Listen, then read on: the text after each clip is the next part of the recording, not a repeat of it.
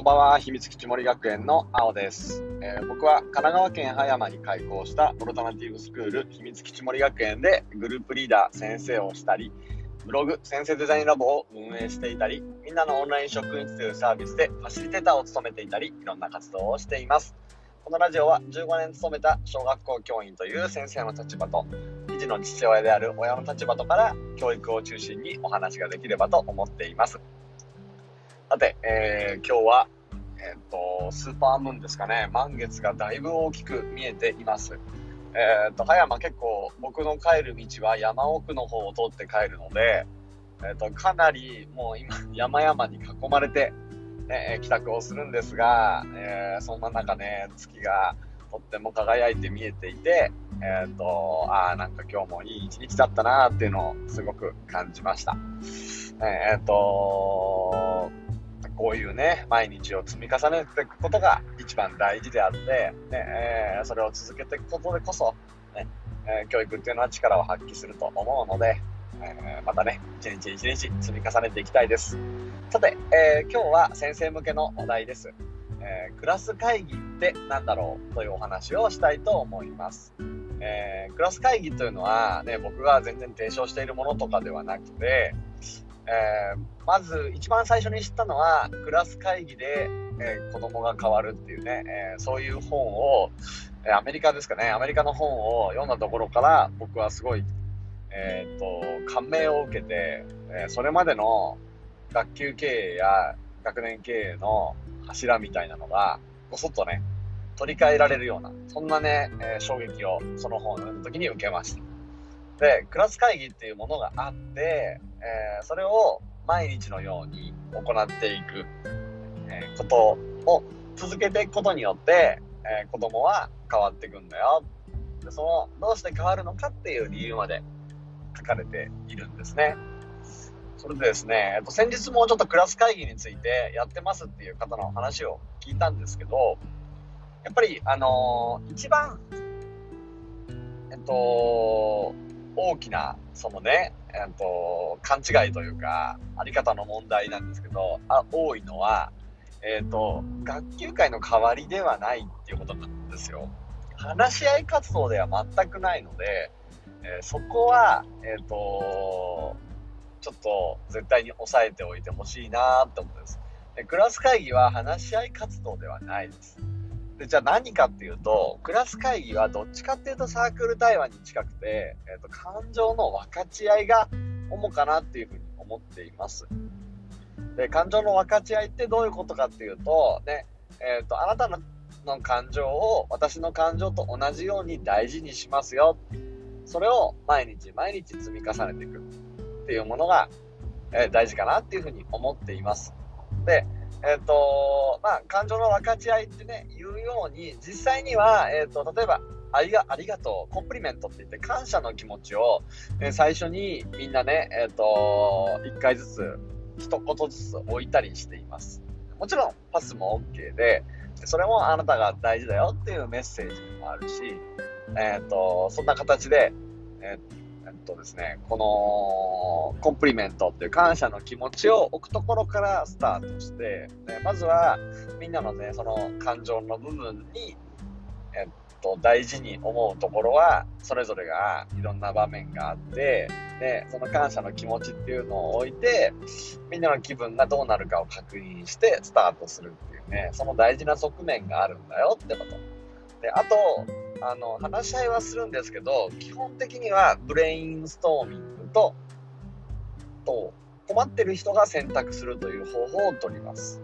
で、えーブレインストーミングっていうのは、えっ、と、まあ、脳の嵐って書くように、いろいろごちゃごちゃしているもの、頭の中でぐるぐる渦巻いて考えるんじゃなくて、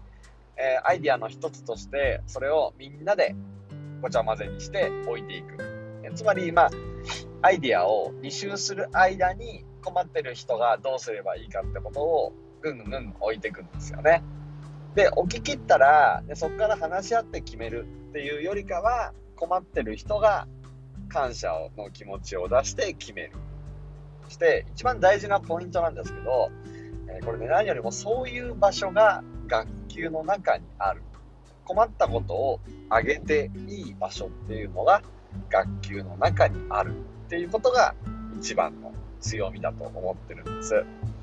から、もうほんまね、ほんと感情の分かち合いなんですよ。僕の話を聞いてくれる、そんな機会が学級の中にあるっていう風になったら、子供たちは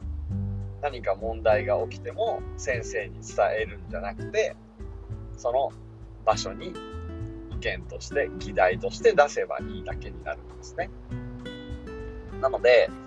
この辺りの子供たちの感情を分かち合える場であったり、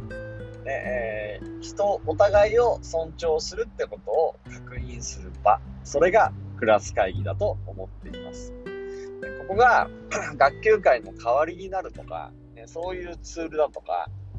えー、その勘違いは非常に多いなっていうふうに思っているので、ね、今一度再度、ここだけはお話をしておきたいと思います。あとは、学年のその形や発達段階やクラスの状況に合わせて、いろんな形が作れるんじゃないかなって思っています。え去年僕は2年生だったから、えーと、週に結局は3回ですかね。週に3回。それはもう子供たちと話し合って決めて、週に3回はクラス会議を行う。で、議題は尽きなかったですね。途中、ちょっと確認を取って、先生の解決したい問題であったり、ね、まあ、学級会の議題であったり、ね、そういったことも、えー、話し合うことがありました。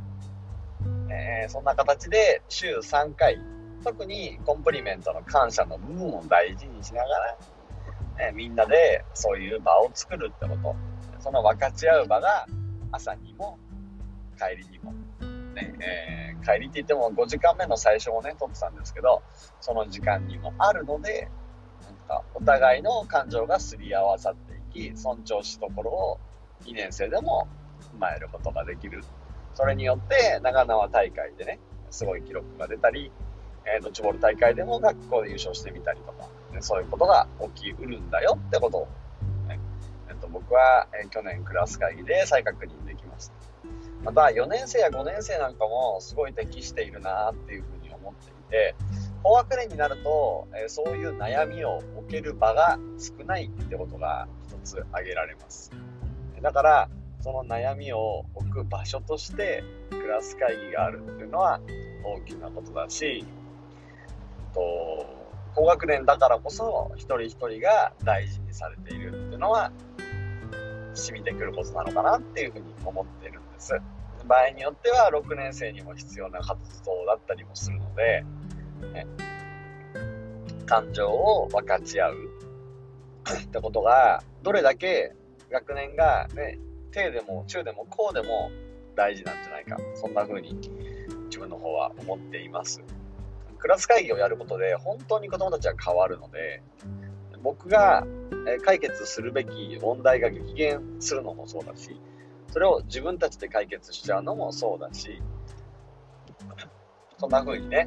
とクラス会議を継続して行うことで子どもたちにも自分のクラスというね変化が生まれてきます。でやっぱり僕はサークルタイムと合わせて行うのが大事なんじゃないかなっていうふうに思っていて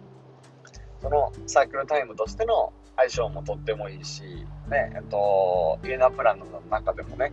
えクラス会議に近いようなことを行っているので秘密基地森学園ではまだ、ね、そこまで全体で話し合う問題っていうのができてはいないんですけど、今、えっ、と、みんなのオンライン職員室でもお世話になっている福ちゃんにシステム思考を習っていて、出来事をシステムで見るってことについて学んでいる途中なので、システムで見た結果、どうしたらいいかっていうのは、クラス会議でアイディアをもらってもいいんじゃないかな、なんていうふうに思っています。ということで、えー、僕も今後もね、えーと、新しい形を模索してチャレンジしていきたいと思います。今日は、えー、クラス会議って何だろうっていうお話をさせていただきました。秘密基地森学園なおでした。今日も良い一日を。